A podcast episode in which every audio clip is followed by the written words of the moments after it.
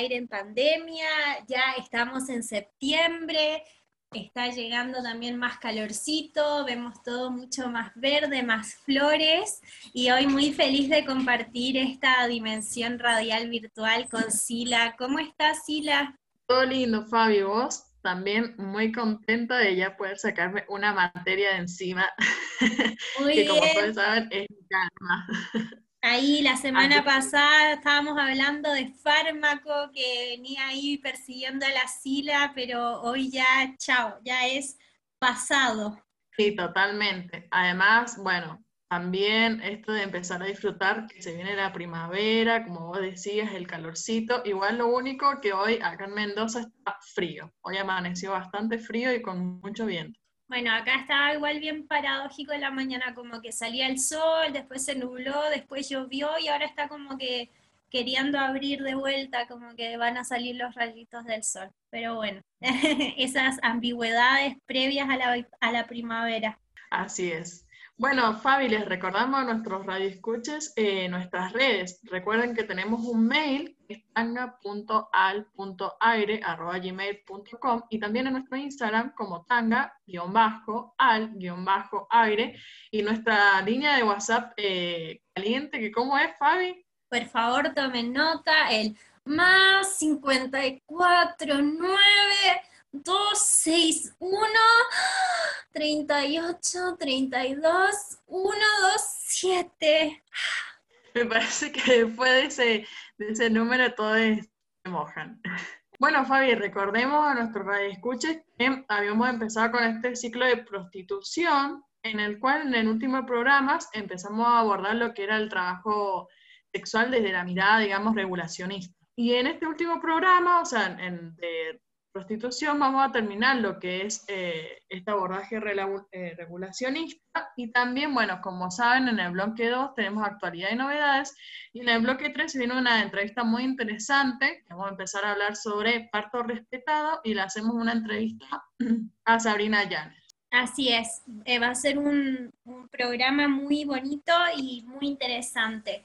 Bueno, Sila, esto que decías tú, que la semana pasada habíamos empezado a abordar la perspectiva tendiente hacia la legalización del trabajo sexual, creo que es muy importante recordar que muchas veces desde la perspectiva abolicionista, por ejemplo, se dice que las trabajadoras sexuales ponen su intimidad en juego y que esto es algo muy riesgoso y de alguna manera es también muy recriminado pero creo que algo que es interesante destacar es que las trabajadoras sexuales de distintos países consideran a esto un intercambio mercantil, como un acto no íntimo, y lo viven realmente como un trabajo, donde actúan sentimientos de deseo, cariño, voy a decir intimidad entre comillas.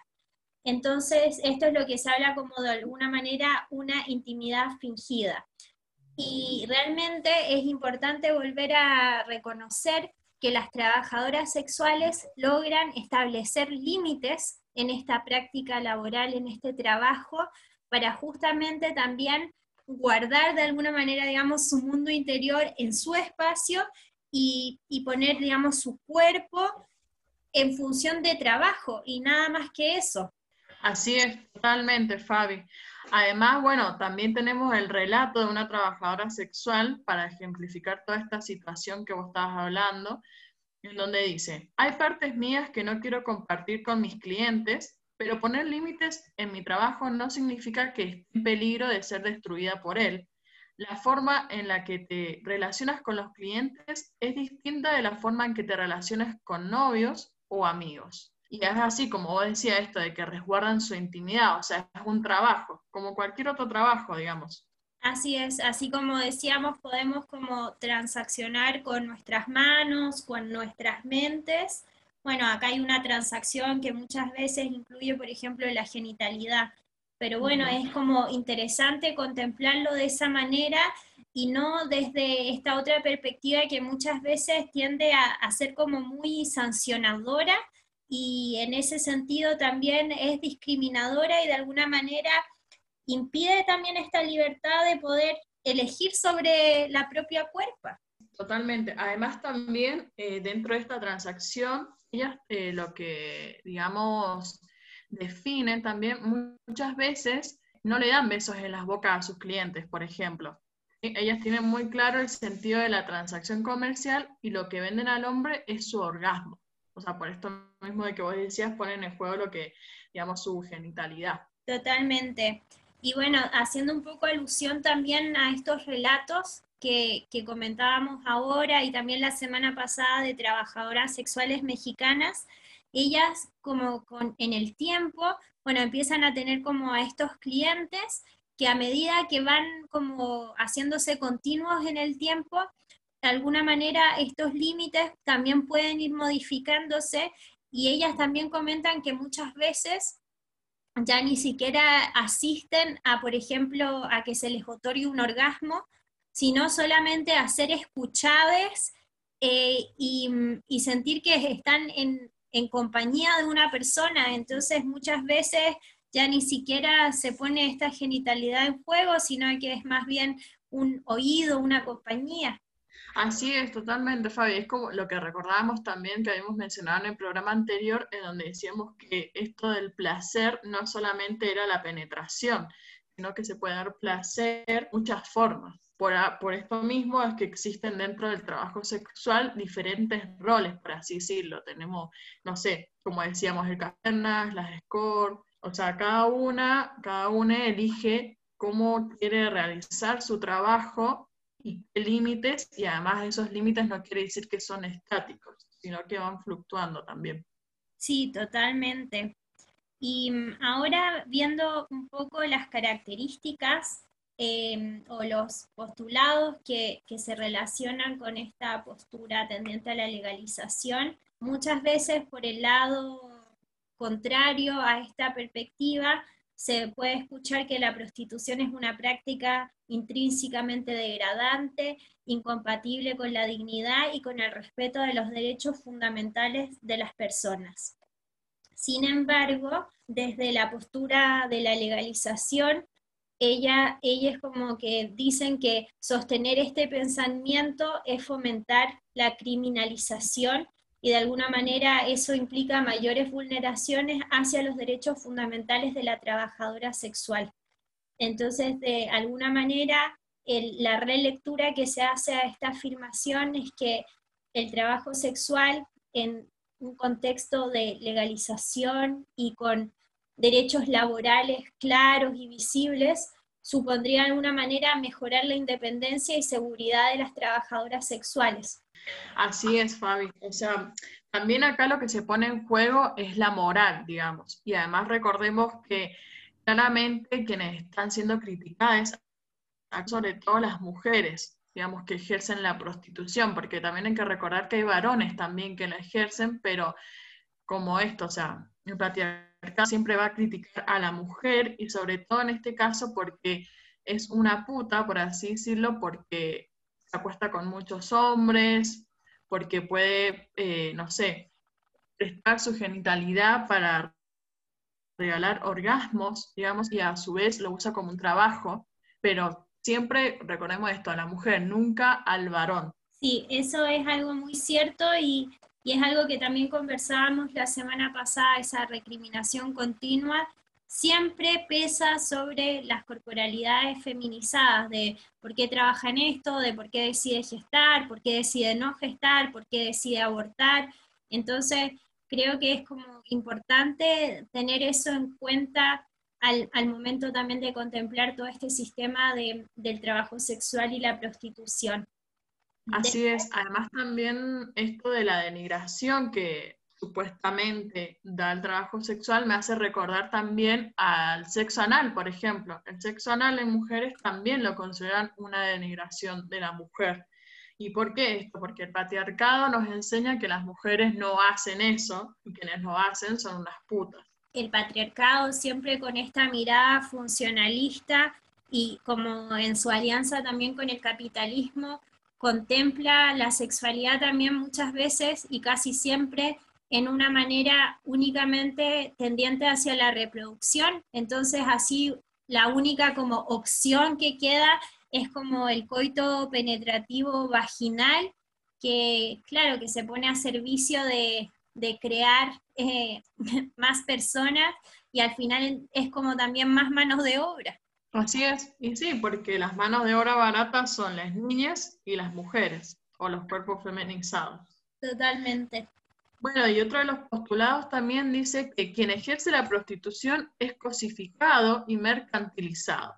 Si bien esto es cierto que los servicios sexuales son mejor ocasión, digamos, para lo que sería la cosificación sexual en un sentido fuerte, nada obstraría a que ella se produzca en otras circunstancias también. Y lo cierto es que nadie trata de penalizar la promiscuidad. En cuanto a la mercantilización del cuerpo, creen que existe cierta confusión, puesto que si bien es cierto que se comercia con la función sexual, o sea, como decíamos esto de la genitalidad, ello no implica la venta del cuerpo, o sea, no es que se están vendiendo, aunque es necesario introducir ciertos matices. En realidad comerciamos con nuestra corporalidad, es lo que decíamos recién, o sea, en cualquier trabajo uno tiene que poner su cuerpo, digamos, así sea, no sé, sus manos, por ejemplo, o sus funciones, y cuando lo hacemos no por ello enajenamos nuestro organismo. Así un académico comercia con su función intelectual y un boxeador comercia con su fuerza. Pero bueno, o sea, acá entra la moral por esto, de que siempre vemos que son trabajos en los cuales no se pone eh, la genitalidad, por así decirlo, y entre comillas. Totalmente. Además, eh, ahora como me quedé como un poco pensando en esta idea como del patriarcado, siempre queriendo eh, tener la propiedad sobre nuestras voluntades, sobre nuestras corporalidades. Por ejemplo, que, que era también lo que hablábamos un poco la semana pasada, por ejemplo, elegir así igual libremente ser trabajadora sexual, poner a disposición de mi trabajo mi, genitalidad para, por ejemplo, transaccionar orgasmos, es también Em, sostener una rebeldía contra este patriarcado que siempre nos quiere dictaminar y es, por ejemplo, decir, bueno, yo pongo a disposición mi genitalidad, pero no para reproducir mano de obra, sino porque con esto me contemplo más libre y puedo sostenerme, por ejemplo, con una remuneración que en otros ámbitos de esta sociedad patriarcal no podría obtener. Entonces, hay ahí también una lectura como de rebeldía. Así es, o sea, también esto nos recuerda que, bueno, quienes ejercen el trabajo sexual en mayor cantidad son aquellas compañeras trans. Y también, bueno, en cierto caso también son impulsadas a ejercer el trabajo sexual, pero eso no quiere decir que, por ejemplo, no lo puedan elegir, por así. Además, eh, también esto del trabajo sexual es como darle una vuelta o tratar de, eh, no sé, mostrar o cagar, por así decirlo, al patriarcado, digamos. Porque en cierto modo, ellas están eh, jugando, por así decirlo, con este servicio. O sea, el patriarcado les termina pagando por este servicio. Claro, totalmente.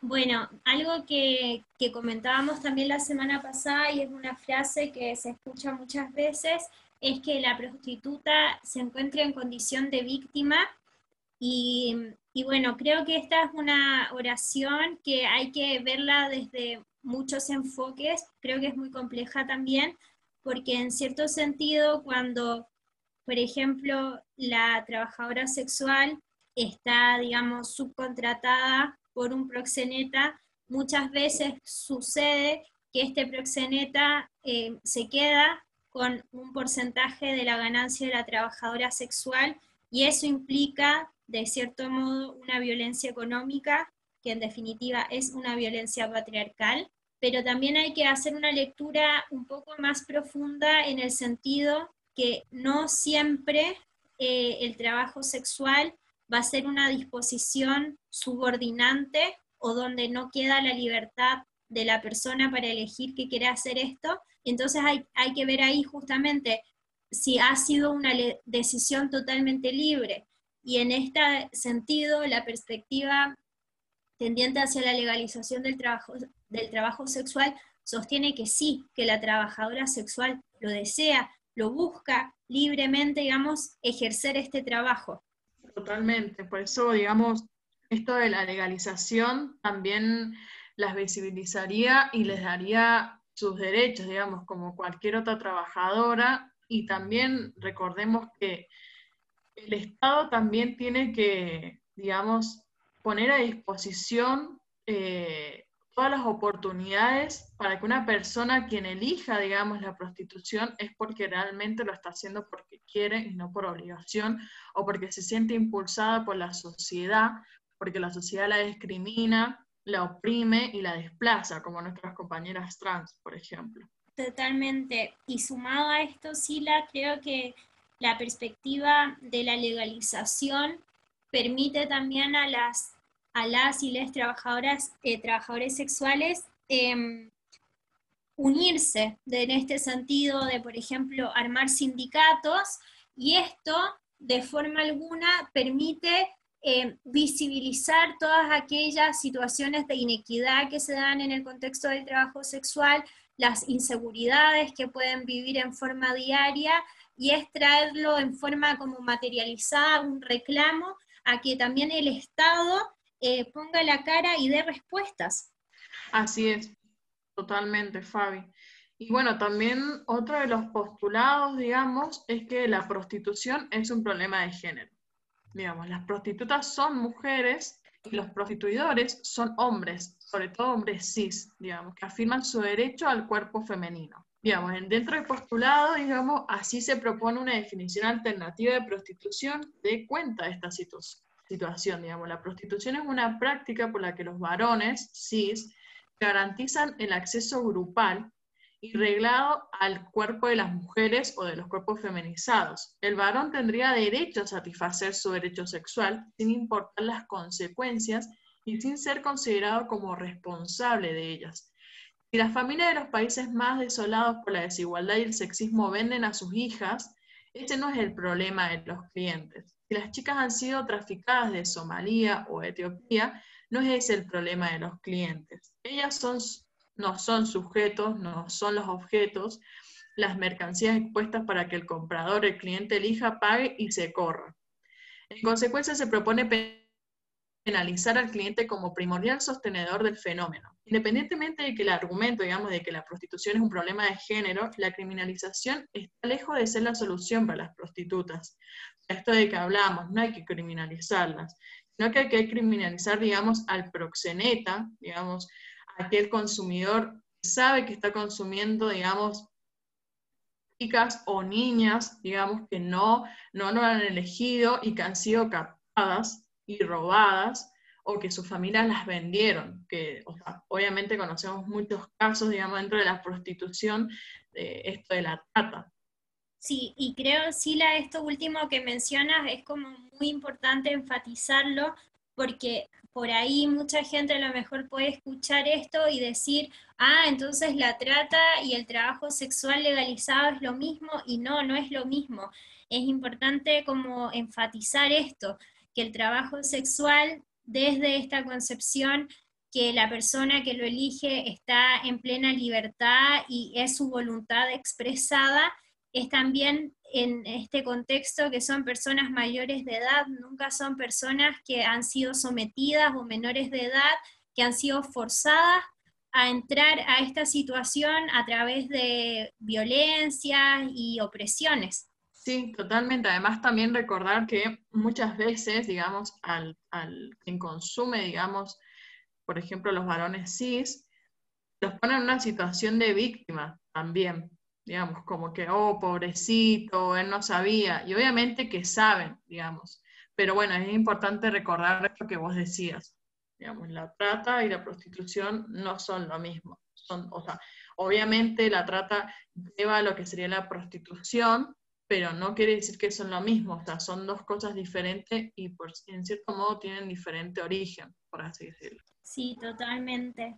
Creo que mm, estas características que, nos, que hemos ido conversando nos permiten ya como clarificar un poco más esta perspectiva y, ya también habiendo escuchado la, la perspectiva, mm, digamos, más de característica abolicionista, Em, podemos también concluir este ciclo y dar cuenta que realmente eh, hablar de prostitución es un tema sumamente complejo y como siempre les decimos, o es acá nuestra eh, idea que nos mueve, es también a promover justamente distintas miradas, traerles información sin, sin intención de hacer una bajada de línea, sino de poder seguir discutiendo y debatiendo estos temas que realmente son tan complejos y a veces una mirada y otra puede cambiar totalmente el objeto. Así es, totalmente, Fabio. O sea, recordar, digamos, que este es un tema muy amplio y que recién se está empezando a discutir, o sea, ya lleva, digamos, años, digamos, hay teoría, hay libros desde hace mucho tiempo, pero es un tema que recién está saliendo, digamos, del armario. Está empezando a dejar un, un tema tabú, o sea, eh, conocemos a muchas amigas que por ahí se prostituyen, digamos, pero tenemos que dejar de criminalizarlos, de poner la moral, de criticarlos porque hacen eso, digamos, sino, sino poner nuestra mirada en otro lado, poner la mirada en el Estado, digamos, en, en, en los gobiernos, en cómo también, eh, digamos, pedir políticas y leyes que les protejan, como esto, bueno, sabemos que el cupo laboral trans, por ejemplo, en donde, digamos, puedan tener también un resguardo y también, digamos, una política en contra de la trata, o sea, la penalización, o sea, enfocar la mirada en esos, en esos espacios, no en las compañeras y en los compañeros que se prostituyen, digamos. Obviamente no hay que dejarles de lado, pero sí recordar esto, de que tenemos que luchar porque el día de mañana quien elija hacerlo y quien elija hacer cualquier trabajo en realidad, porque es un trabajo y en cualquier trabajo uno también sufre, digamos, y pone su cuerpo, tiene que hacerlo porque realmente lo elige y porque tiene todas las oportunidades y lo elige. Totalmente. Y, esto sí, la último que dices me parece esencial, como traerlo a colación, en el sentido que también esto es un tema que nos permite como enfatizar en la importancia de también la reestructuración del Estado y en sus lógicas organizacionales, que vemos que al día de hoy, por ejemplo, eh, tanto mujeres como personas trans por ahí suelen tener muchas dificultades para acceder a trabajos, trabajos, digamos, que, que sean dignificantes y que por otro lado les provean una remuneración que les permita vivir y sostenerse muchas veces, y bueno, al día de hoy seguimos teniendo estas grandes diferencias en torno a las remuneraciones. Entonces, creo que también eh, es un llamado como imperativo a poder repensar estas lógicas para que en definitiva haya más equidad Totalmente, o sea, recordemos dónde ponemos el foco de nuestra mirada, a quién tenemos que criticar y reclamarle, digamos, políticas equitativas. Totalmente. Bueno, siento que este ciclo ha sido sumamente enriquecedor. Creo que nos da muchas herramientas para poder seguir analizando y estos puntos que hemos ido conversando y para seguir cuestionándonos en todo momento, en esos momentos donde podemos tener una mirada, un pensamiento y, recordar que, bueno, somos personas, podemos deconstruirnos y construirnos en forma diaria y también es como muy importante poder seguir investigando y leyendo antes de generar un comentario que pueda ser hiriente y violento.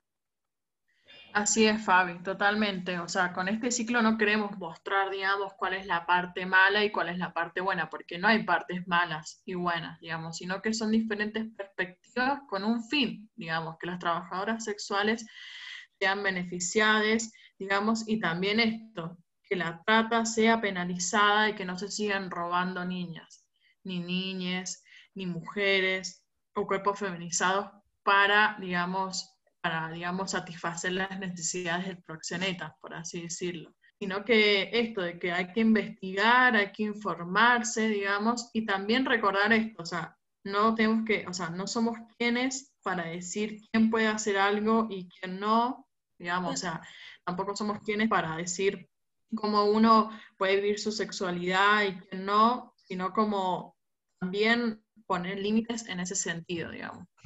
Totalmente. Sila, ¿te parece que nos vayamos a una pausita musical y volvamos con el segundo bloque que se viene cargadito de muchas noticias, por suerte esta semana, muy hermosas? Sí, Fabi, sí, sí, la verdad que han salido unas noticias muy hermosas, muy, muy, y que nos llena, digamos, el cuerpo de alegría.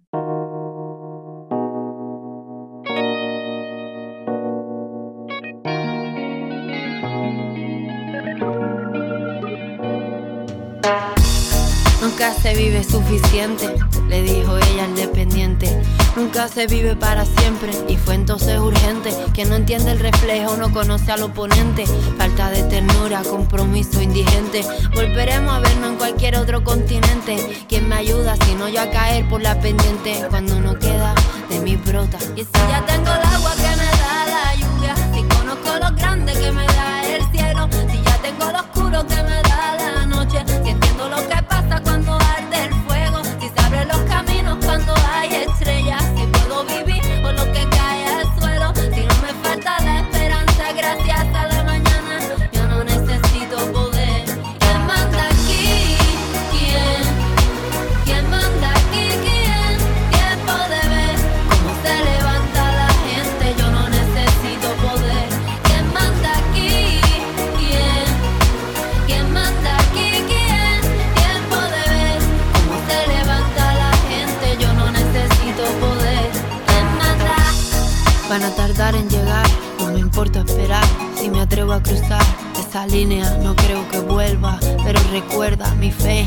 intocable y sé cómo salirme de las cuerdas.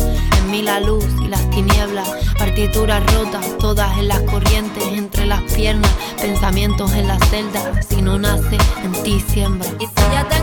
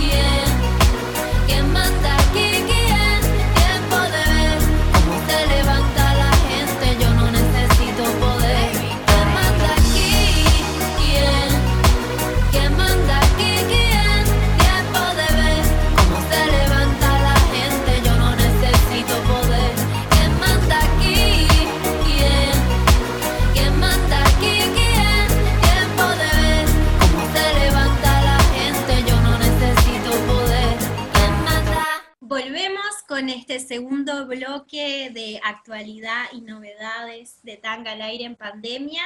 Y les comentábamos en el primer bloque que en efecto se vienen muchas noticias, noticias muy lindas, pero la que les vamos a compartir a continuación no lo es así. Resulta que el pasado sábado 29 de agosto ocurrió un nuevo transfemicidio. Su nombre era Melody y tenía 27 años. Melody Barrera fue asesinada en Mendoza el sábado de madrugada con al menos seis disparos ejecutados desde un vehículo. Tenía 27 años, ejercía el trabajo sexual y encontraron su cuerpo en una de las zonas rojas del Gran Mendoza, que linda entre Guaymallén y Capital. Según eh, los peritos forenses que investigan la causa, piensan que se trata de un transfemicidio confirmado por la Fiscalía número 8 de Guaymallén. Esto, de alguna manera, que se ha pensado como un transfemicidio, da esperanzas al colectivo travesti trans de Mendoza, que está atravesando en definitiva un gran dolor por la pérdida de su compañera. Pero también reconocen que este gesto implica reconocer sus muertes, porque como ya hemos dicho muchas veces, el colectivo trans y travesti siempre y en reiteradas ocasiones es invisibilizado. Eh, algunas activistas y trabajadoras sexuales que dialogaron con los medios eh, quieren que esto no pase desapercibido, como ocurre habitualmente en estos crímenes de odio. Y también un comentario respecto a esto, es importante como volver a pensar que esta pandemia que estamos viviendo no es solo una pandemia por COVID, sino que es una pandemia que también invisibiliza otras pandemias, como son los femicidios y los transfemicidios. Y en este caso, en particular para el colectivo trans, la pandemia llegó para recrudecer la violencia, además eh, que, em, como decíamos en el bloque 1, muchas de las personas del colectivo trans trabajan en la calle, se dedican al trabajo sexual y la pandemia claramente las ha dejado mucho más desprotegidas. Sí, Fabi.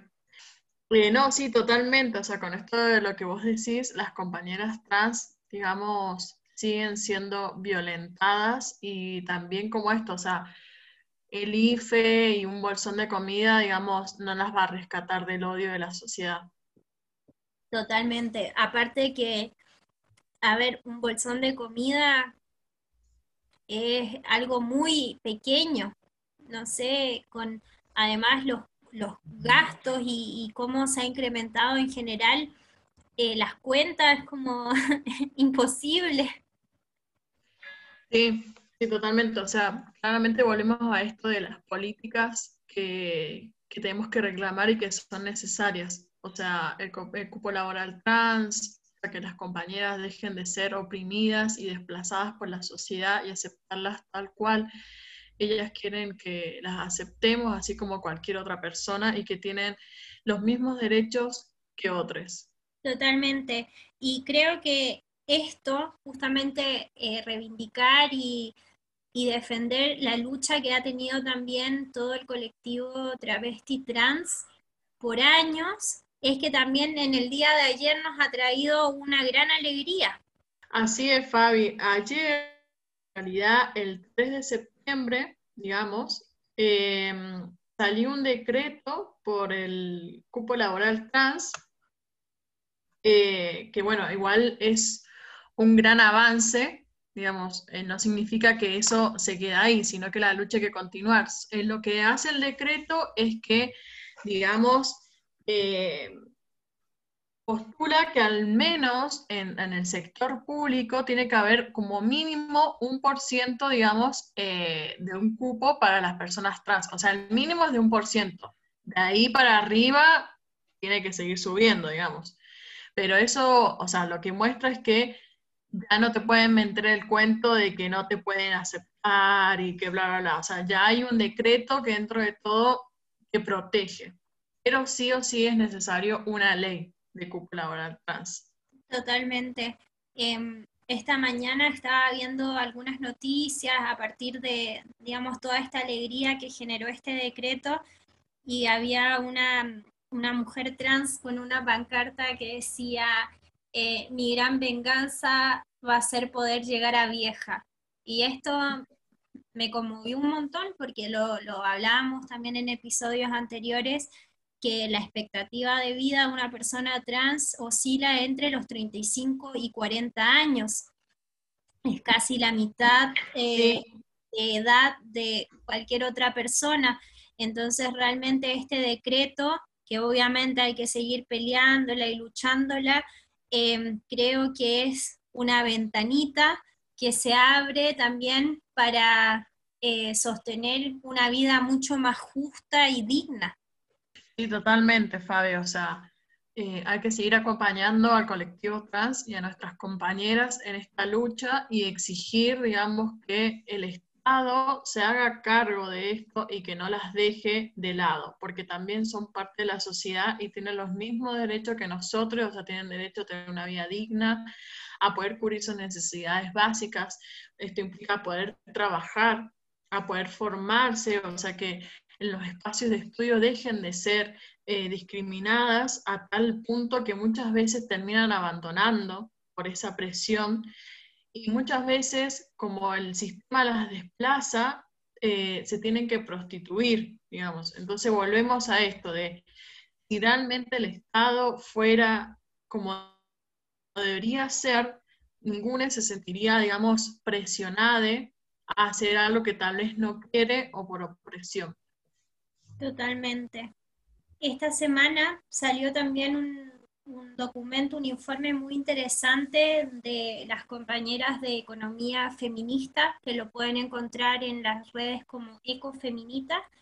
Y mm, resulta que es un informe sobre desigualdad de género para este año 2020 y en definitiva nos trae estos datos, por así decirlo, duros, estas cifras, tasas, cuentas, gráficos, para nuevamente reflejar eh, las brechas y las diferencias eh, que se generan respecto, por ejemplo, a las remuneraciones y los salarios en los distintos géneros. Y aún así, al año presente y contemplando todas estas situaciones de la pandemia, nuevamente eh, se, se, concluye que las mujeres perciben ingresos totales que en promedio son 22,9, casi un 23% inferiores a las de los varones. Sí, la verdad que dentro de todo nos sigue faltando mucho como sociedad para poder avanzar, porque claramente las mujeres y sobre todo los cuerpos feminizados, seguimos siendo oprimidos y se ve claramente en esto, en el trabajo de por qué tenemos que ganar menos si hacemos el mismo trabajo que un varón. Tenemos el mismo título. ¿Por qué? Porque soy mujer. O sea, eso significa que no puedo hacer el trabajo bien, por así decirlo. esta brecha además también disminuyó en un 4.8 puntos porcentuales respecto del trimestre anterior y un 4.1 en términos interanuales. Esto, Sila, que tú ponías ahora en cuestión, que muchas veces tenemos exactamente la misma capacitación, los mismos títulos, estudios, o a veces incluso tenemos más estudios para un mismo cargo que un varón eh, y se nos remunera en forma inferior, o muchas veces también se nos cuestiona al momento de acceder a un trabajo, bueno, pero a ver, dígame, ¿usted mm, está usando métodos anticonceptivos? ¿Usted busca gestar? ¿Usted está gestando? Y bueno, son un montón de peros y trabas que, se van construyendo. No, y además también esto de por qué te preguntan si estás gestando, como si tuvieras un niño, no sé, te imposibilitara hacer cualquier otra cosa. Claro, totalmente. Este informe también es muy interesante porque vuelve a, marcar una situación que, es muy reiterativa en cuanto a la feminización del trabajo doméstico y de cuidado. Eh, se presenta como contracara que las mujeres dedican menos horas en el mercado de trabajo y en definitiva, la brecha de horas trabajadas es de, en promedio, 21,8% en el caso de ocupados y ocupadas y asciende al 25,5% en el caso de las personas asalariadas.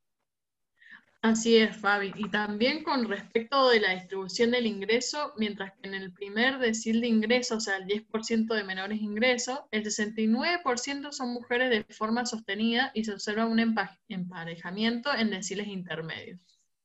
Les recomendamos eh, ver este informe porque realmente, como les decíamos antes, es muy completo, tiene una descripción eh, muy rica muchas gráficas. Realmente Economía Feminista hace un, trabajo maravilloso y son fuentes sumamente interesantes también para incluir en nuestros trabajos y también como herramientas informativas. Sí, Fabi, es verdad, o sea, también, eh, digamos, es importante reconocerles este trabajo porque es como vos decís, es un trabajo arduo y también para tenerlo en cuenta, porque claramente los medios amarillistas o los que comúnmente conocemos nunca nos van a alargar estos informes. Sí, y además em, rescatar que todo este informe es hecho por mujeres. Muchas veces, lo, mencionabas tú también, Sila, em, en el campo de, de las ciencias o de la historia, las mujeres somos invisibilizadas, nuestras bibliografías no se conocen, nuestras fuentes, nuestros textos, y, bueno, esto es una forma también de, consagrar ese espacio y, de rescatar em, todo lo que podemos hacer y todo eso que ha sido invisibilizado por años. Sí, es verdad.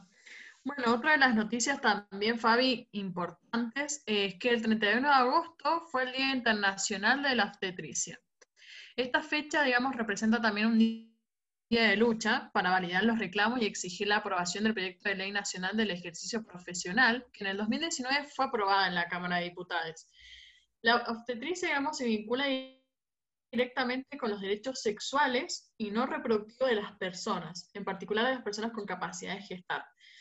Es importante esto, digamos, también porque las licenciadas, digamos, son quienes brindan los cuidados y acompañamiento a lo largo de todo el embarazo en las personas con capacidad de gestar. También, digamos, aparte de esto, van a realizar lo que son consejerías y de educación en torno a la salud sexual, que es algo, la verdad, muy importante. Entonces, por esto mismo es necesario, digamos, reconocer su trabajo, validarlo y ampliar el ámbito en que se desempeñan. O sea, permitir disminuir las brechas en torno a las inequidades dentro del, espacio de la salud y conquistar los derechos sexuales y no reproductivos. Totalmente, Sila, esto que mencionas es tan cierto e importante porque de forma alguna este sistema de salud que se ha construido al día de hoy, que es, siempre lo hemos recordado, sumamente hegemónico, heteropatriarcal, paternalista, eh, genera una estructura de poder donde de alguna manera los médicos están en esa cúspide y se desarrolla una relación muy subordinante y asimétrica con otras personas que también eh, forman parte de este equipo de salud, siendo, por ejemplo, las licenciadas en obstetricia. Entonces, em, de alguna manera, como que la perspectiva médica eh, lo subalterniza y, y de alguna manera disminuye también todo, todo su accionar y, sus capacidades. Sí, sí, totalmente. O sea, eh, como recordar esto, que no nos tenemos por qué creer superiores a otro. Digamos, o sea, el trabajo del otro también es importante, no es menos. Y por lo tanto tenemos que darle su espacio y también luchar por eso en forma de acompañamiento. Otra de las noticias también importantes y un poco triste es que el primero de septiembre fallece el presidente de la comunidad homosexual argentina, se llamaba, bueno, digamos, César, César Tigliuti, era, bueno, el expresidente. Eh, César fue descrito como compañero, amigo y activista, entregó su vida a lo que es la defensa y el reconocimiento de los derechos de las personas LGBTIQ en Argentina, no es menos. Y además sus compañeros, digamos, de la comunidad, lo despiden con profundo dolor y se comprometen a dar continuidad a su invaluable, eh, invaluable legado. Eh, la verdad que es una noticia triste, pero también rescatar esto de que sus compañeros van a seguir, digamos, eh, continuando su legado, que la verdad que es muy importante y más sobre este concepto de pandemia, en donde no nos olvidemos que lamentablemente vivimos en el siglo XXI y todavía siguen habiendo casos de homofobia, o sea, hemos visto en este último tiempo cómo a un hijo eh, le prohíben donar sangre a su padre por el simple hecho de ser homosexual, o sea, también la violencia, digamos, esto de estar encerrados imagínate, no sé, estar encerrada con tu familia que es homofóbica, que no te permite, digamos, vivir tu sexualidad de forma libre, eh, esto de que te tratan como un enferme. Sí, es sumamente horroroso y, horrible que, como dices tú, al día de hoy esas situaciones eh, sigan perpetuándose. Y hablando de horrible y de violencias que consideramos inconcebibles, esta es una noticia que también nos entristece en forma muy profunda. El pasado 2 de septiembre se confirma que el cuerpo hallado pertenece a Facundo Astudillo Castro. Para quienes se preguntan qué pasó con Facundo, quién era Facundo, resulta que Facundo Astudillo Castro desapareció el 30 de abril de este año cuando en medio del aislamiento social em, dejó su casa en una localidad de Buenos Aires llamado Pedro Luro para ir a Bahía Blanca. ¿Qué ocurrió? En el trayecto fue detenido en al menos un control policial debido a esta supuesta violación de la cuarentena y como dice su madre, fue desaparecido por la policía bonaerense. Sí, Fabi, es verdad. O sea, otro desaparecido más en democracia, o sea, democracia, entre comillas, porque la verdad que la democracia actual no hay. Es una democracia burguesa, porque solamente beneficia a algunos, nada más. Y, sí, hay, una, hay una frase que siempre me resuena mucho y que me la compartieron el año pasado, como que la democracia es la hija bien educada de la dictadura. Es la verdad, la verdad. O sea, actualmente no existe democracia. La verdad que no. Y si existe es como esto, es parte de la dictadura.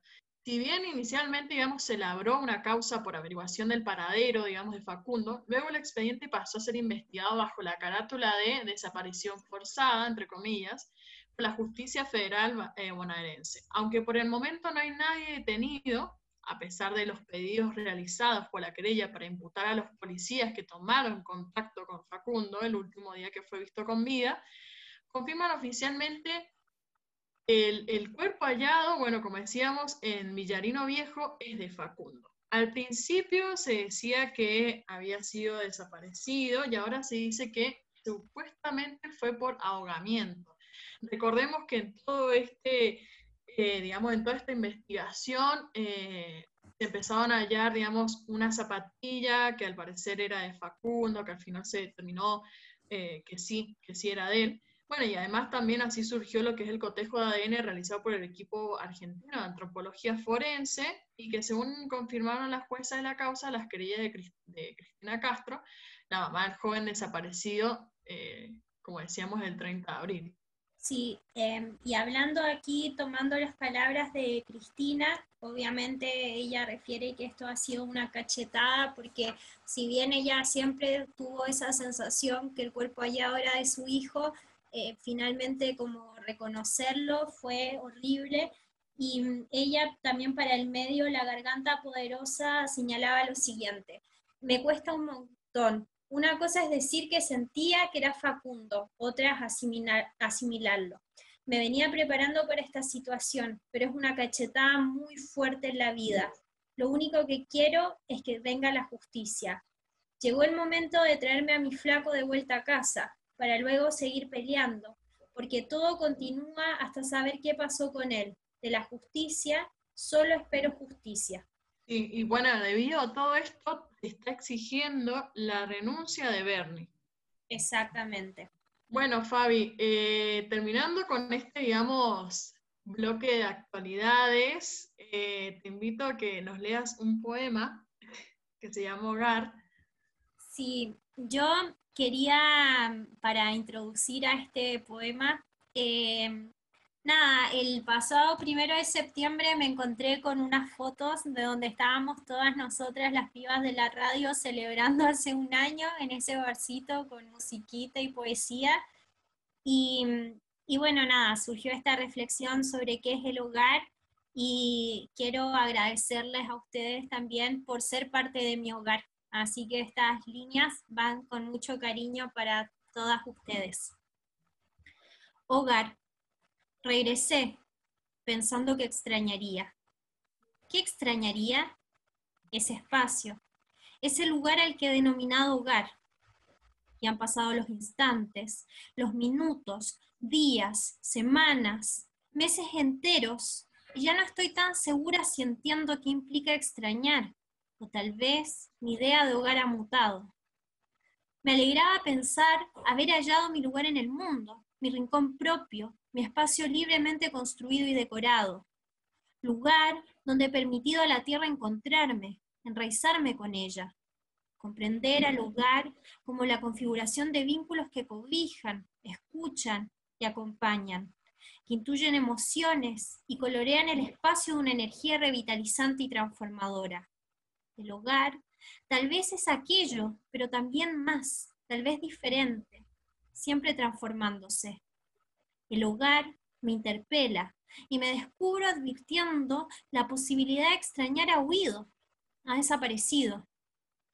Tal vez no haya necesidad de extrañar cuando el hogar no se encuentra ausente, alejado, distante, silente. Tal vez la mirada, el concepto haya cambiado resueltamente, se ha transformado, mutado, como toda inmaterialidad tangible de ser y estar.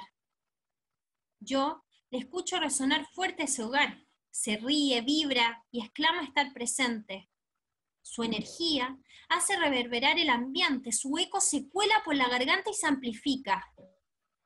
El viaje, la distancia, el silencio transforma lecturas, interpretaciones y conceptos, configuraciones que se revisten y se incorporan a nuevas conformaciones estructurales.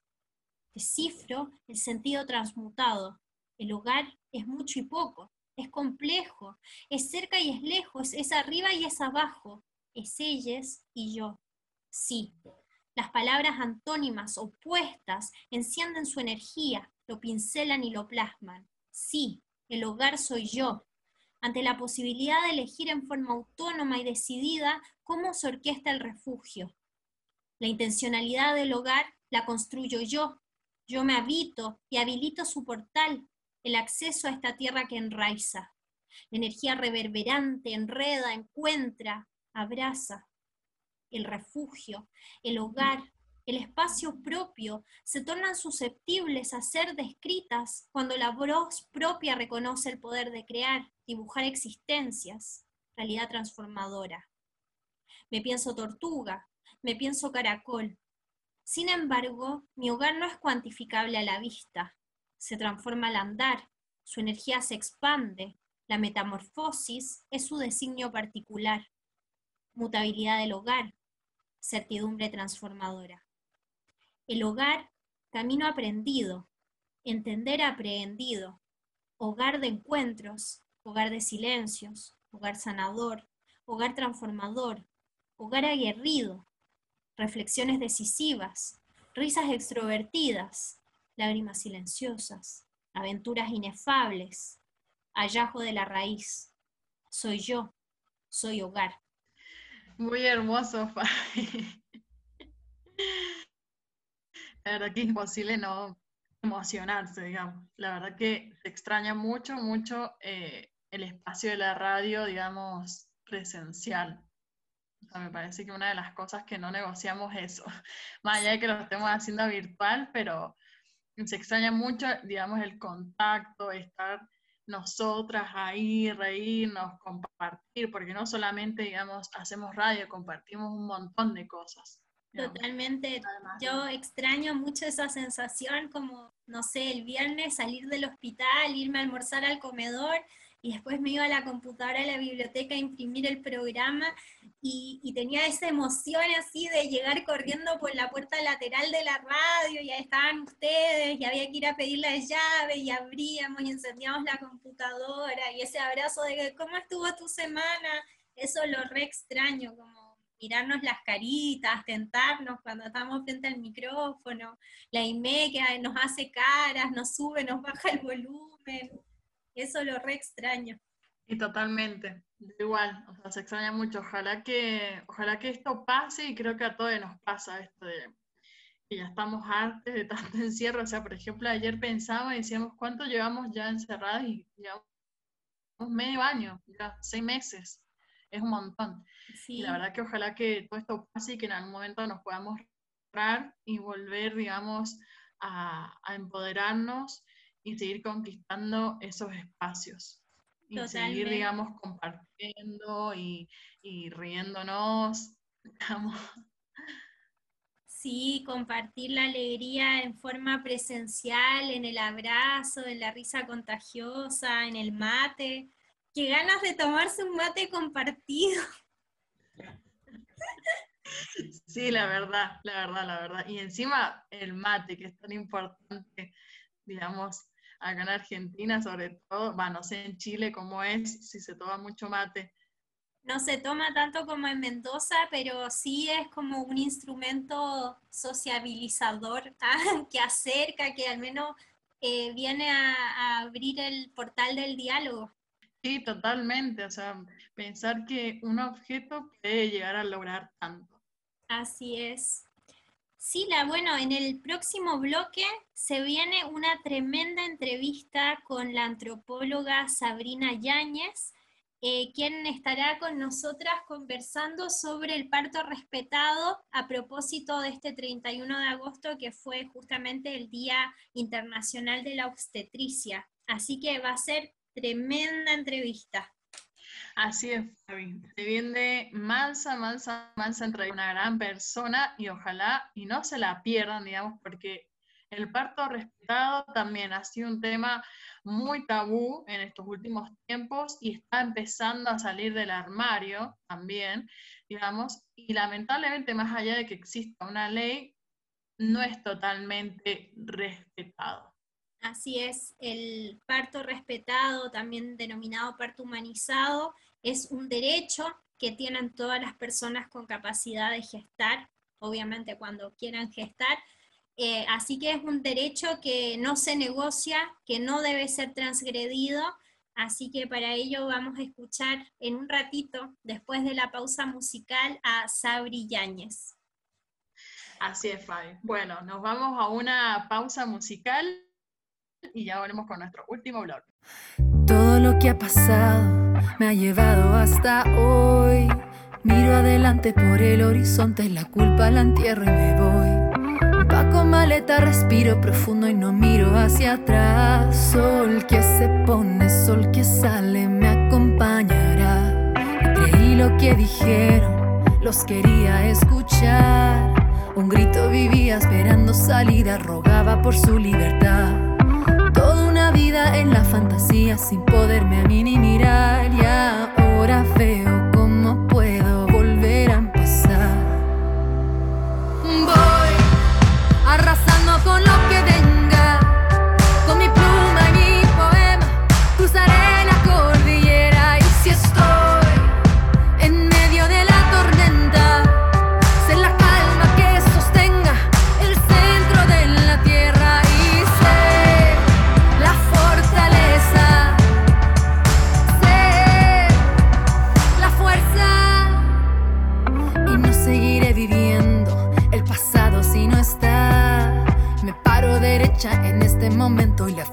adentro saldrá.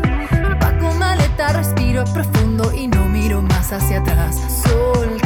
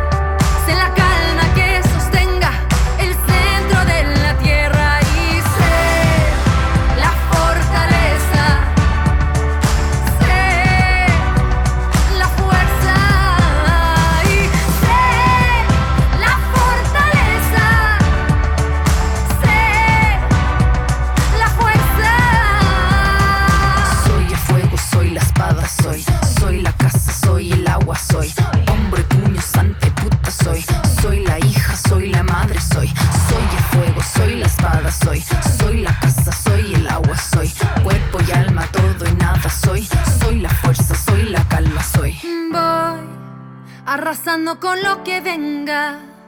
Llegaré hasta donde pueda y que nada me detenga. Y si estoy en medio de la tormenta, firme como la madera y suave como seda. Y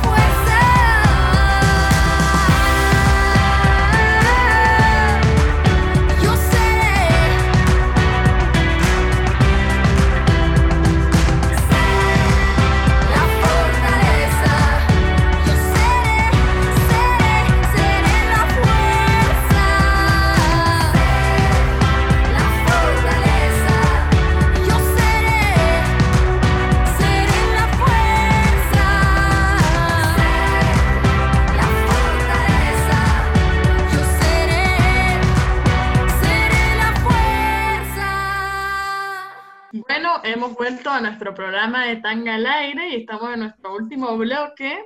Ya lo habíamos anticipado al principio que teníamos una entrevista interesante para hoy.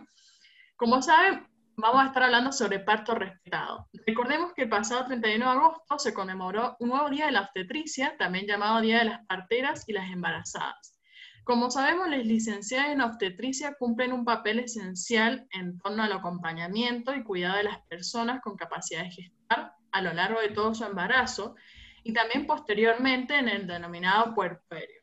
Además, las licenciadas en obstetricia realizan consejerías también, educación en salud sexual, teniendo esto un impacto fundamental en la lucha por la defensa de los derechos sexuales y no reproductivos. Recordemos también que el 4 de septiembre el Día Mundial de la Salud Sexual. Con este motivo, vamos a conversar hoy con eh, Sabrina Llanes, es antropóloga, especialista en temas de salud sexual y maternidad, docente en la Facultad de Filosofía y Letras de la UNCUYO, en la Cátedra de Teoría Antropológica de la carrera de Arqueología, así como también en la carrera obstetricia en la Diplomatura de Lactancia Materna en la Universidad eh, de la Concagua. También, bueno, tiene un peque de 5 años y ha militado en la colectiva lesbiana feminista Ultravioletas y luego por el parto respetado en la colectiva Alumbra. Hola Sabri, ¿cómo estás? Bueno, Sabri, ¿cómo estás? ¿Cómo, cómo estás hoy? La verdad que bien, el día está muy hermoso y, bueno, tratando de, de aprovechar esta situación para, para estar lo necesario para adentro y también para retomar muchas actividades que por ahí con, con la locura del, día a día se pierden, como cocinar, que es algo que me gusta mucho, y bueno, pasar tiempo con el peque, que ahora que no está yendo a la escuela, claramente es más. Sí, eso está. Así que si se escucha en algún momento una, una vocecita, ya saben. no pasa nada. Está muy bien. Sabri, Sila justo recién recordaba que este pasado 31 de agosto era un nuevo día de, la obstetricia o también denominado Día de las Parteras y las Embarazadas. Em, y veíamos que la figura de las licenciadas en obstetricia tiene un impacto importante también en lo que es la defensa de los derechos sexuales, reproductivos y no reproductivos de las personas con capacidad gestal y en general de todas las personas. ¿Qué rol cumplen también en lo que es em, el parto respetado, también conocido como parto humanizado? Bueno, creo que para contestar esa pregunta de, forma profunda e integral tenemos que, ver las raíces históricas, la genealogía de, de este oficio que podría decirse que es el oficio más antiguo del mundo o uno de los, de los más antiguos, porque los seres humanos eh, hemos, nos, reproducimos de esta manera eh, en la que necesitamos algún tipo de, acompañamiento. Hay muy pocas culturas en donde la mayoría, siempre hay, una figura de, la partera, que en general también es una figura más amplia, que es la sanadora, es la conocedora de, de los acompañamientos en, la vida, en la muerte, en el bienestar. Y esta figura fue desplazada de manera muy brutal durante eh, la transición del feudalismo al capitalismo por la, medicina emergente, eh, por médicos varones. Recordemos que en esa época no, las mujeres no tenían habilitado el ingreso a, la enseñanza universitaria. Y eh, esto que ellas habían, que las parteras habían realizado durante toda la historia de, la humanidad, eh, empezó a ser cuestionado e incluso perseguido, porque era un momento en donde la autonomía que, las mujeres, eh, las gestantes, tenían sobre su cuerpo, no solamente sobre el tema del embarazo, el parto, sino sobre la sexualidad en general, sobre la reproducción, entendida como un continuum, ¿no? que eso es una de las cosas que, que se perdió con la medicalización entender eh, lo reproductivo, lo sexual, no como procesos disociados del resto de la vida, ¿verdad?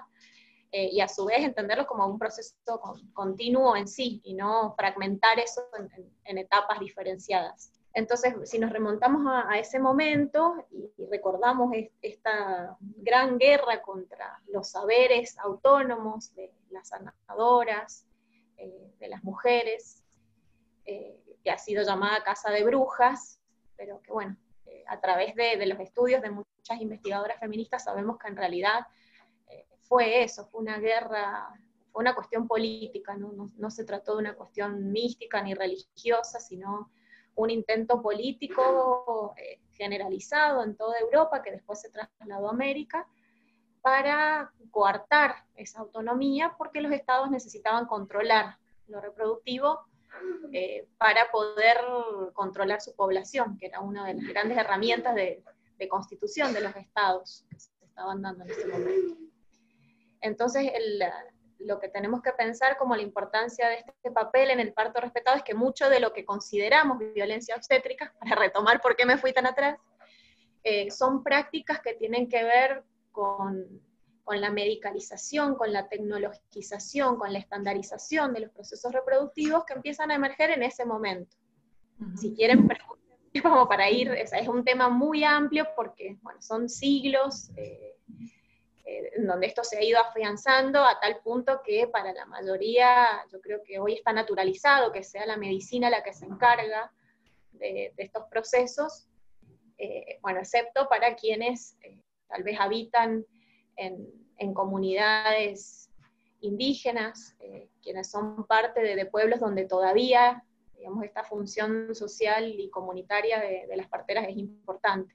Sí, es, Sabri. Y bueno, otra pregunta, digamos, con esto de lo que vos decías, digamos, pareciera que con la eh, institucionalización del parto, digamos, el protagonismo de las personas gestantes fue desplazado y tomado por el equipo médico. ¿Qué estrategias surgen para que las personas gestantes recuperen ese espacio?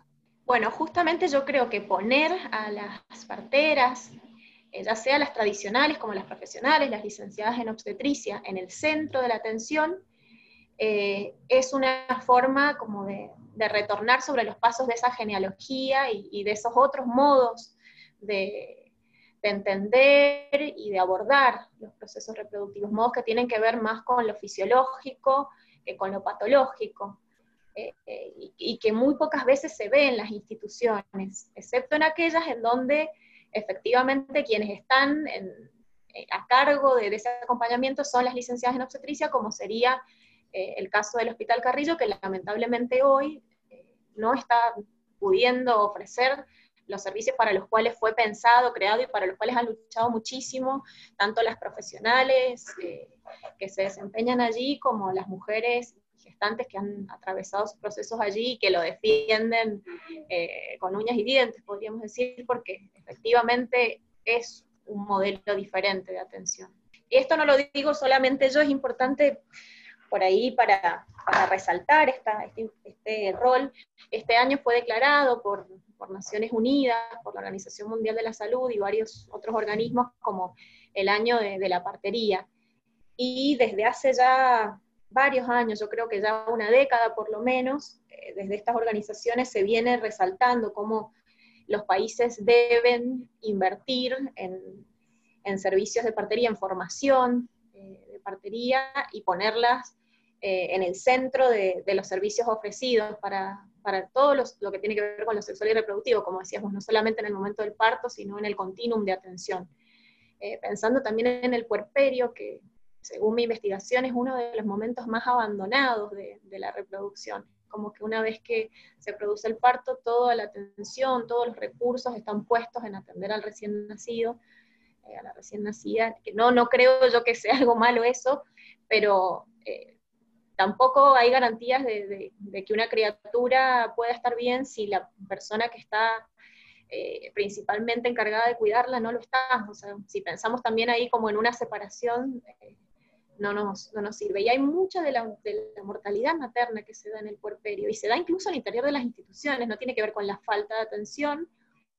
Eh, o sí, pero en realidad con la invisibilización que tiene esta parte del proceso por parte de lo institucional una buen, un buen porcentaje, por lo menos eh, como el 19% de, de, las muertes maternas se da en el puerperio, de hace inmediato. Si pensáramos en el acompañamiento que dan las licenciadas en obstetricia, eh, ese es un momento re importante. Ellas eh, están muy atentas en ese momento, no solo a, la mujer, a la persona que acaba de parir, sino también a la criatura de, manera como integrada. Sí, Sabri, esto que mencionas tú es, sumamente cierto, em, que pareciera que igual muchos programas de salud que se han desarrollado en las últimas décadas están como muy pensadas por ahí en lo que es el parto y pareciera que después del parto las personas que tienen capacidad de gestar es como que quedan olvidadas, invisibilizadas, como mencionabas. Y en efecto, eh, muchas de las personas que, que mueren en el puerperio son, por ejemplo, por causas hemorrágicas, infecciosas, que muchas veces son pasadas por alto. Y es muy interesante esto también que traías a colación como la importancia que también la figura de las parteras o las licenciadas en obstetricia sean incluidas en el equipo de salud, porque en este sentido también como de esta salud sumamente hegemónica, donde se genera como esta figura del diostor, eh, hay como una cierta igual asimetría con, como con otras eh, personalidades del equipo de salud y de alguna manera queda como el espacio también de les licenciadas en obstetricia como muy relegado y visto también en una forma como minoritaria, así como visto en menos. Em, y es interesante porque igual el año pasado se presentó este proyecto de ley que fue votado a favor en Cámara de Diputados para que también eh, las licenciadas en obstetricia tuvieran como mayor em, rol o por así decirlo, sus actividades profesionales fueran más amplias eh, y no sea solo como educar en salud sexual o acompañar en ciertos momentos del, del embarazo. Sí, eso es muy importante y, habla como del momento actual y de la desactualización que tiene el sistema, porque esta ley de ejercicio profesional, que es la que rige en este momento a nivel nacional, es de los 60. Y la manera en que describe el trabajo de, de las de les obstétricas, podríamos decir, es como colaboradores de los médicos. Es decir, hay claramente una posición subordinada allí, una posición en donde eh, justamente lo que se está buscando con esta nueva ley es poder habilitar la autonomía en el ejercicio profesional, que es algo que, en, los hechos ya en muchos espacios se da, pero bueno, no está este respaldo legal. Y la ley, además de la nacional, es muy importante comentar que se discutió y que está pendiente a nivel provincial otra ley eh, que es, muy terrible porque justamente lo que hace es coartar la autonomía. Eh, indica que las licenciadas en obstetricia no van a poder eh, trabajar sin la presencia médica, básicamente. Entonces, esto es, una manera de, de, desalentar no solamente los partos domiciliarios, que es bueno, un tema que tal vez podemos tratar en otro momento, pero que, también es, parte de esta discusión, sino también la autonomía al interior de las instituciones, de la atención primaria de la salud y de, y de las guardias y de, de todo lo que tiene que ver con lo reproductivo específicamente. Entonces, bueno, también es. La situación muy frágil eh, acá en la provincia de, este oficio, de esta profesión tan importante. Sí, totalmente. Además también, digamos que eh, pareciera que el rol del médico es todo, digamos, si no hay un médico en, no sé, en un espacio, o como vos decías esto, de que las licenciadas en obstetricia no puedan ejercer porque no hay, digamos, un médico o una médica. Digamos, es como si fuera todo y se lo trata como el Dios, digamos, el que tiene la última palabra, y en realidad no es así, o sea, debería ser, siempre hablamos de esto, un equipo interdisciplinario, pero en realidad parece que estamos muy lejos de eso, porque pareciera que no podemos trabajar en grupo y no podemos aprender del otro y que el otro pueda aprender de une, digamos. Eh, me parece que, que nos falta, dentro del ámbito de la salud, nos falta muchísimo en eso, y lamentablemente no nos educan para eso. Digamos, no nos educan para trabajar en equipo, para, para respetar al otro, digamos, y no creernos superiores, y no tratarlos como carrera de segunda, que muchas veces, eh, digamos, los trata así y se los menosprecia. O sea, recordar esto de que una carrera, digamos, no es más la otra, digamos, o sea, eh, todos acá estamos para aprender y no tenemos la última palabra y no tenemos por qué creernos Dios. Exactamente, bueno, y lo de, eh, o sea, esta subordinación, las entrevistas que yo hice, incluí algunas estudiantes de, de la licenciatura y comentaban cómo desde la misma formación se las orienta para, para tener como esa posición subordinada. Muchas veces la carrera está dentro de las facultades de medicina, como donde yo doy clases en la Universidad de la Concagua, y se nota ahí mismo de, de, entrada, ya en la formación, esta, esta jerarquización de la, de la salud. Eh, y de hecho, interesante, por ejemplo, el caso de Santiago del Estero, donde el año pasado tuve la fortuna de que me invitaran a, dar un seminario, y es muy interesante porque la licenciatura en obstetricia está dentro de la Facultad de Ciencias Humanas y de la Salud. Es decir, que comparten el edificio y, circulan entre personas que estudian humanidades y ciencias sociales. Y la mirada de, estas estudiantes que estuvieron haciendo el seminario, eh, en, quienes se han formado en, instituciones médicas, en, facultades de, medicina, había otro tipo de planteos, de cuestionamientos que me parece también muy interesante pensar cómo, eh, no solamente para, para, pensar otras carreras de, licenciatura en obstetricia, sino para pensar cómo las ciencias médicas parecen estar disociadas de las ciencias humanas cuando en realidad, digamos, trabajan claramente con seres humanos. Entonces, estas distinciones eh, en ese espacio estaban mucho más fluidas y, me parece que, que, es muy enriquecedor ese espacio de formación más cercano.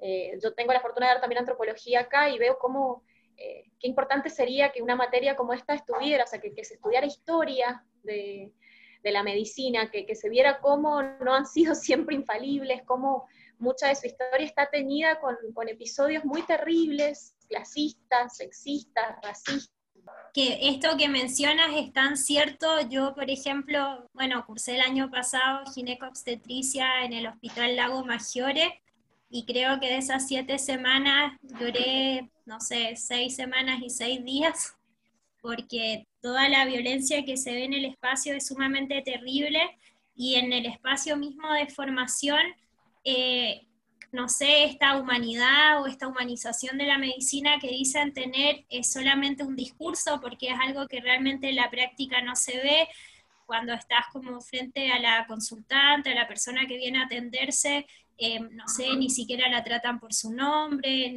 muchas veces ni siquiera les explican los procedimientos, llegan y las tocan en una forma súper, sumamente invasiva.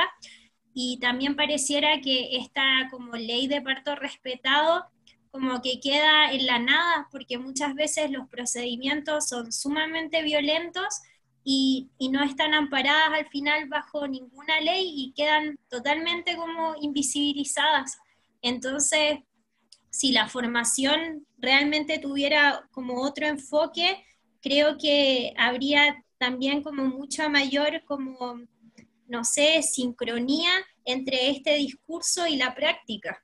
Sí, exactamente. Yo creo que la ley es muy valiosa y de hecho es el fruto de luchas también, como la mayoría de las leyes que, logramos para, ahondar en nuestros derechos, pero que si no se trasladan a las políticas, tanto las educativas como las políticas de salud, eh, quedan en letra muerta. Y esto con la ley de parto respetado lo vemos muy claramente como tenemos una retórica de derechos muy fuerte en el campo de, de lo reproductivo, pero cuando se financian y se crean políticas como el Plan Nacer, Programa Sumar, que es probablemente la política de salud materna más importante que hemos tenido en los últimos años, no sé en qué situación estará ahora con todo esto, eh, pero bueno, esta viene, digamos, ya desde hace muchos años, desde el 2004, fue cuando se inició y, y con más peso eh, a medida que fue avanzando.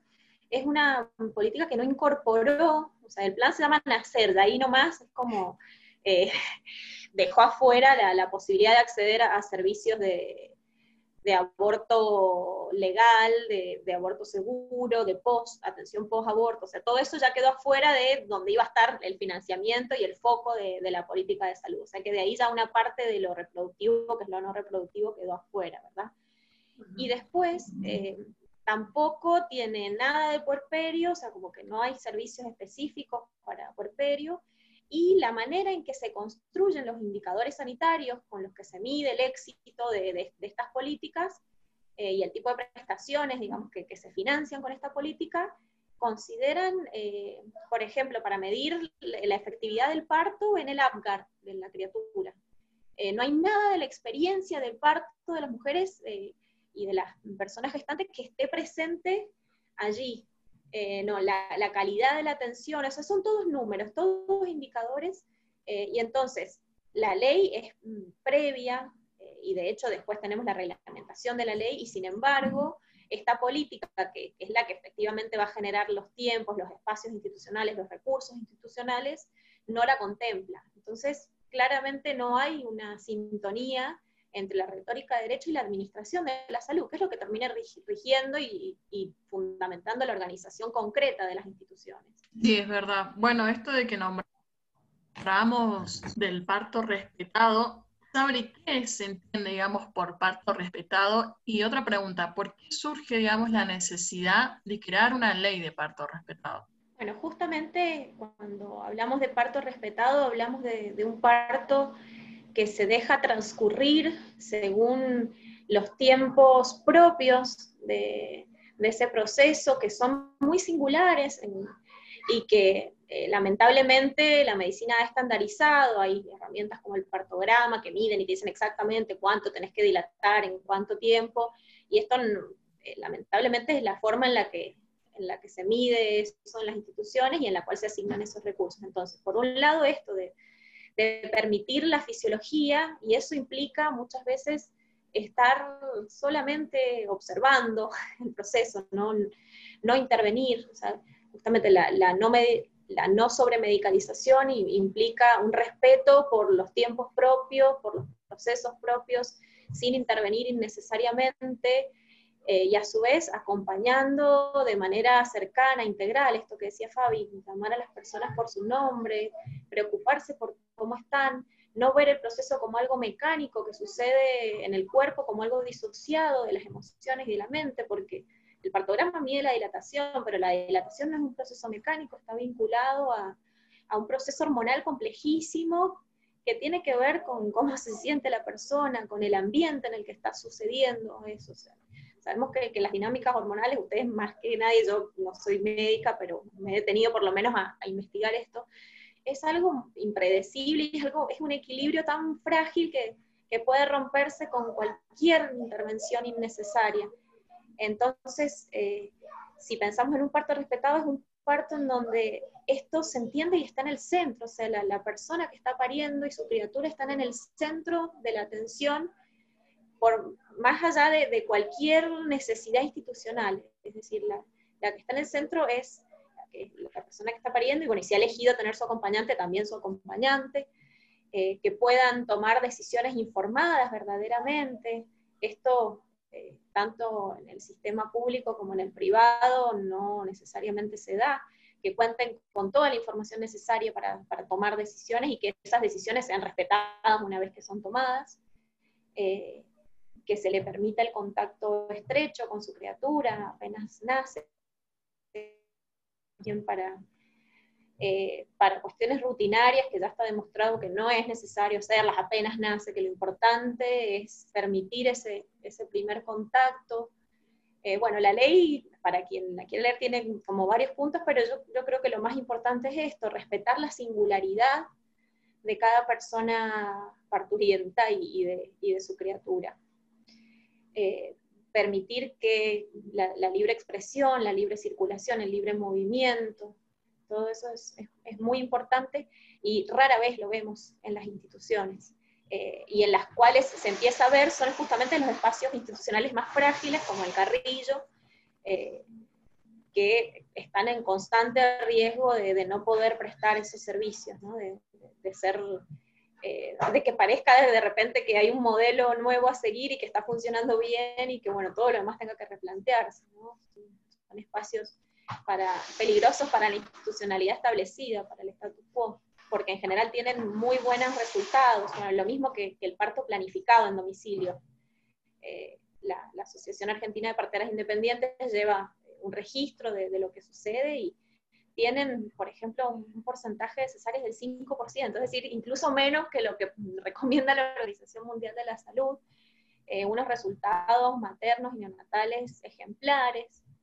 Eh, por supuesto que eso está limitado a, gestaciones que no, de, de, bajo riesgo, podríamos decir. A mí hablar de riesgo también es algo que no me, que no me gusta porque no, me parece que la manera en que está conceptualizado el riesgo también está como muy imbuida de, eh, de esta idea de, estandarización y de los cuerpos, o sea, de ese peligro inherente en los cuerpos gestantes y, en los cuerpos de, las mujeres, todos quienes luego son feminizados de alguna manera por, por su corporalidad, aunque no se identifiquen ¿no? como, mujeres, pero que a la larga el, sistema cuando pasan por, esta, por este momento vital eh, termina siendo riesgoso. de hecho, en, en medicina no hay partos sin riesgo, están los de bajo riesgo o alto riesgo, pero el riesgo está siempre. Es como lo necesitan ahí para poder lidiar con la incertidumbre que, implica efectivamente un parto, porque eh, no hay recetas mágicas para el parto, cada parto es único, verdaderamente. Y esa singular, singularidad a muchos les da miedo, me imagino. Sí, y además em, en esto de, la singularidad de, la experiencia de parir, también si no hay como una verdadera conexión con la persona que está pariendo, con la persona acompañante, Em, creo que se hace aún más difícil es, por ejemplo, con las experiencias de, no sé, mujeres migrantes, por ejemplo, en el último tiempo ha habido muchas mujeres haitianas, por ejemplo, pariendo en Chile, ellas tienen como esta experiencia de eh, vocalizar mientras están pariendo, porque eso igual ayuda a modular el dolor a nivel central. Y no sé, en la sala de parto, los médicos y el equipo de salud estaba totalmente como no, lo podía creer y al principio hacían que por favor se callaran. Y eso también es como una forma de tampoco aceptar estos tiempos naturales y esa forma en que, el propio cuerpo está exclamando que quiere ser escuchado y que quiere ser aceptado de ese modo. Sí, bueno, el tema de, de, cómo son atendidas o no, porque, bueno, no recibió la atención necesaria y terminó falleciendo. Entonces, tenemos estas dos versiones, o te atienden, pero tenés que ajustarte a los términos institucionales, o directamente quedas a la deriva cuando no te escuchan, o cuando tal vez no podés comunicarte en el lenguaje eh, oficial, y, bueno, tus demandas. Acá hubo también un caso con una mujer haitiana hace un par de años que, que fue tremendo, porque también una serie de, de falta de, de entendimiento. Bueno, por eso a mí me parece tan importante que, se estudie antropología en, las carreras eh, que van a tener contacto con otros seres humanos de otras culturas que tienen sus especificidades y que hay que tener herramientas para, para enfrentar eso y para poder brindar la mejor atención posible, incluso si no se habla el mismo idioma. Yo creo que que eso no, no puede ser un impedimento para el acceso a la salud. Me parece terrible que en estos tiempos todavía eso sea considerado un, un impedimento, las diferencias culturales, ¿no? Sí, es verdad. Me parece necesario que, mm, digamos, rescatar de esta entrevista lo importante, digamos, que es que nos eduquen con una mirada antropológica, como decías, a conocer nuestra historia, digamos, sobre todo de la medicina que es muy crudenta, digamos, dentro de la historia y sobre todo esto de que siempre ha sido llevada a cabo por varones, o sea, recordemos en la historia, una vez leíamos que dentro de esto eh, las parteras en su momento fueron desplazadas y ellas, digamos, o sea, conocían las técnicas, cómo atender, digamos, a las mujeres que estaban pariendo y bueno, debido al avance del patriarcado, las mujeres ya no podían cumplir esos roles, sobre todo las parteras, entonces, bueno, fueron llevadas a cabo y los números de, digamos, de muertes neonatales aumentaron por ser llevadas a cabo por varones que no conocían, digamos, el, el manejo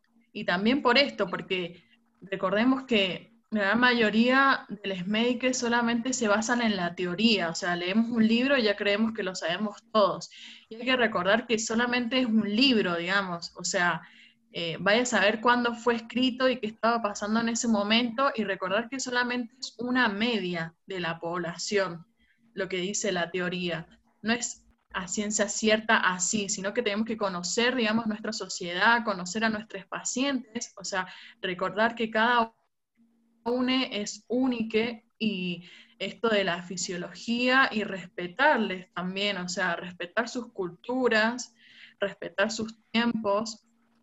Y esto me parece importante dentro de la ley del parto respetado, eh, esto, o sea, de, respetarles y cómo quieren, digamos, parir. Igual eso no significa que se cumpla al 100%, digamos. Entonces, dentro de esto te quería preguntar que, cómo se hace, digamos, para denunciar en casos en los cuales esta ley no se esté respetando.